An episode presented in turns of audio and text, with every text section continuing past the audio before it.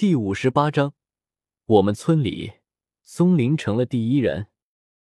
松林出了村，看到麦苗青翠可爱，马榴花开的鲜艳，心情也好了起来，哼起上党落子灵堂记的一段：清早起来堂鼓响，王朝马汉站两旁，叮叮枪，八十的老公来告状，叮叮枪唱得正欢。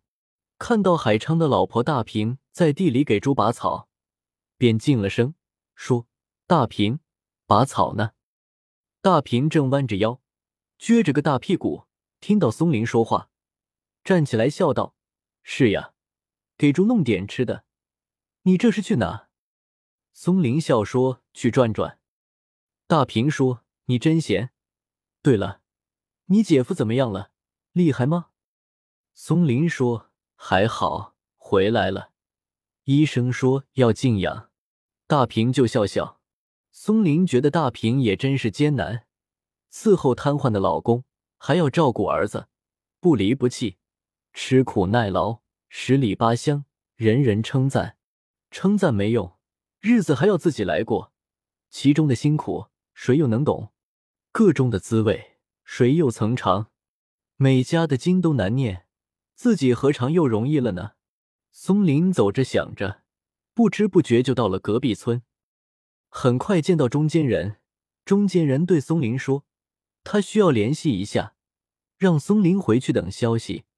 联系好了，还要一起去一趟越南。”松林三天后就接到中间人的回话，让他拿身份证准备办护照、订机票，费用自理。松林临交钱买机票，又犹豫起来。出国对他来说太过遥远。这辈子都没有想过，但还是给了五千给中间人，说媳妇娶到，剩下的钱他补上。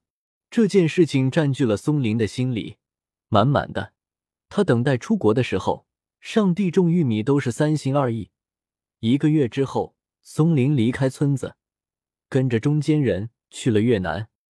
松林领着媳妇从越南回来，村里炸开了锅，大人都趁机来串门。小孩子聚拢在杏树底下，擎着手指，呆呆的看着。松林父亲开心的给孩子们发糖果，让他们到别处去玩。孩子们拿了糖果，一哄而散。松林的媳妇身材中等，些许瘦，脸有点黑，五官结痂，头发挽在脑后，成云状，看上去就是个普普通通的山里人家的女孩。如果不开口说话。完全也不知道是个外国人。松林母亲忙着端茶倒水，松林忙着给中间人和村民发烟，忙是忙，忙得很愉快，一家人笑容可掬。富贵乐得哈哈笑，对松林说：“好饭不怕晚，你结婚晚却比谁都厉害，破了我们村的先例，娶个外国媳妇。”回到家，富贵看了看自己的智障老婆，便在他脸上亲了一口。他老婆哇哇叫了一会，然后笑了。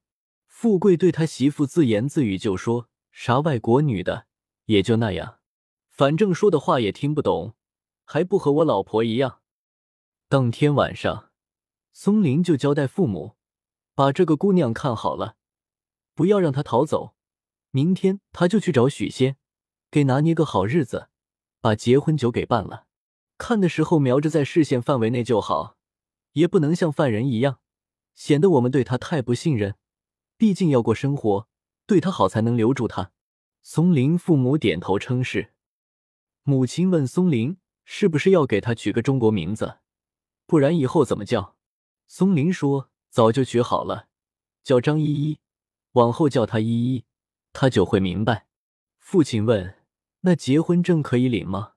松林说：“我出钱让中间人去办。”他说：“可以。”时间要长一点，说是要改国籍什么的。松林母亲就忙着给依依做饭，怕她吃不惯面条，就焖了一锅大米，然后让松林去割了一斤猪肉，炒个洋葱炒肉，炒个土豆丝，炒个大白菜，打个鸡蛋汤。依依坐在厨房里的凳子上，准备去帮忙烧火，看到是没火，便罢休，准备去洗菜。松林母亲说。我来，我来。俩人相视一笑，依依就坐着，双手合住，夹在腿缝里，眼睛环顾着房子里的一切，年画还是崭新的，电灯像夕阳一般。旁边有一个炕，上面是干净的床单，一朵鲜艳的牡丹花在上面瞌睡。